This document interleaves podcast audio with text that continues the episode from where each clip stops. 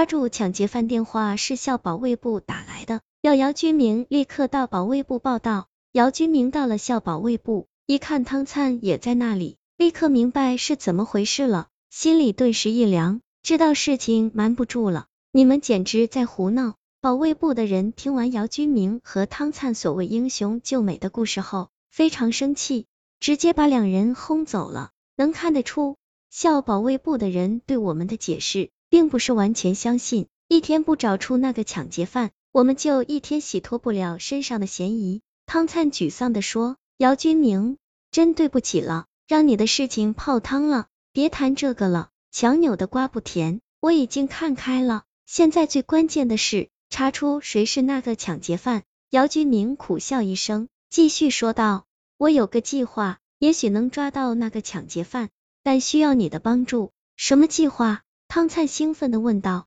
你暗中去查一下，在星期六晚上有没有学生受过伤？姚军明叮嘱完，又说道：“至于我吗？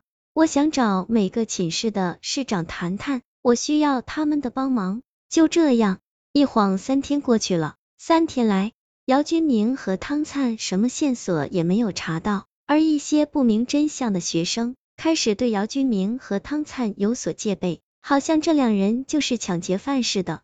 怎么办？大家都在怀疑我们，这样下去，我们就算不憋死，也会被大家的唾沫淹死的。汤灿急得直跺脚。别急，我感觉快乐。姚军明咬了咬嘴唇，说道。一晃就到了第四天。就在这天夜里，姚军明的手机收到了一条短信：速来，在窗口发现一只黑猫。我们继续装睡，没惊动它。姚军明一下子从床上跳了下来，把汤灿叫醒，说：快，快起来，二零四寝室有情况。汤灿一听，睡意全无，和姚军明一起冲出寝室，朝楼下跑去。不对，二零四寝室有情况，你往楼下跑干嘛？汤灿小声的问，来不及解释了。姚军明继续向前跑着，冲出寝室楼大门后，悄悄绕到了寝室楼后墙下。整座寝室楼的窗户都开在这面墙壁上，墙壁下，一个男生一手拿着一根棍子，一手拿着一个手机，棍子的另一头有一只黑猫，猫似乎是拴在棍子上的，正随着棍子的移动而移动。这只黑猫正蹲在两百零四的窗台上，而那个男生正低着头专心的看着手机，完全没发现姚军明和汤灿已经绕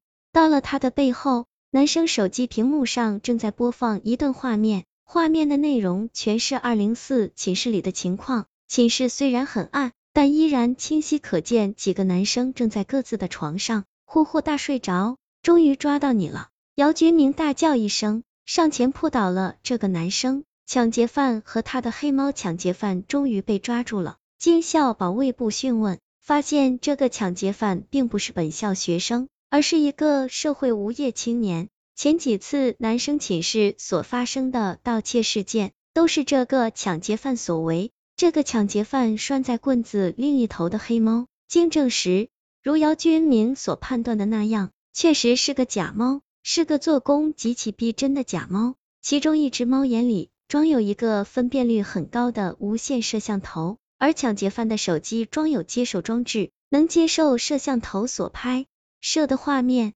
这个抢劫犯正是利用这个摄像头探明寝室里的情况，如果符合盗窃条件，就潜入寝室里盗窃。那天晚上，抢劫犯本来是想把姚军明的寝室列为盗窃的目标，然而。当他发现汤灿在寝室里拿着黑套头和水果刀比划时，一个恶毒的阴谋迅速出现在他的大脑里。由于窗户是关着的，抢劫犯无法通过摄像头听到姚军明和汤灿两人的对话，也就无从知道姚军明和汤灿两人英雄救美的计划。当汤灿在小路旁的荒地躲藏起来时，抢劫犯开始实施他的抢劫计划。这个抢劫犯没想到。在他逃到小路荒地时，却和汤灿狭路相逢，结果抢劫犯出手把汤灿砸晕了，而汤灿的水果刀只是划破了他的衣服，并没伤到他的身体。抢劫成功后，按照事先计划好的，抢劫犯先是在学校里到处散布谣言，说有人在星期六晚上看到汤灿头戴黑头套，手拿水果刀在荒地里转悠。接着，仅仅过了一天，抢劫犯就把偷拍到的那段视频传输到了校园网论坛上。这样，有这个视频作为铁证，汤灿就算浑身都是嘴，也无法为自己辩解了。有了汤灿这个替罪羊后，这个才收敛几天的抢劫犯又开始手痒了。只是令这个抢劫犯万万没想到的是，这一次出手，他彻底栽了。尾生姚军明和汤灿的见义勇为，受到了学校的肯定和嘉奖，一时间风光无限，走到哪儿都有女生向他们投来欣赏的目光。不过，姚军明依然每个周六晚上都到大路上去接李婉如。至于那种英雄救美的旁门左道的方法，姚军明在接受了这次教训后，再也不敢用了。姚军明认为爱情是纯洁的，贵在一种坚持。只要李婉如没拒绝，他相信他的爱情就仍然是充满希望的。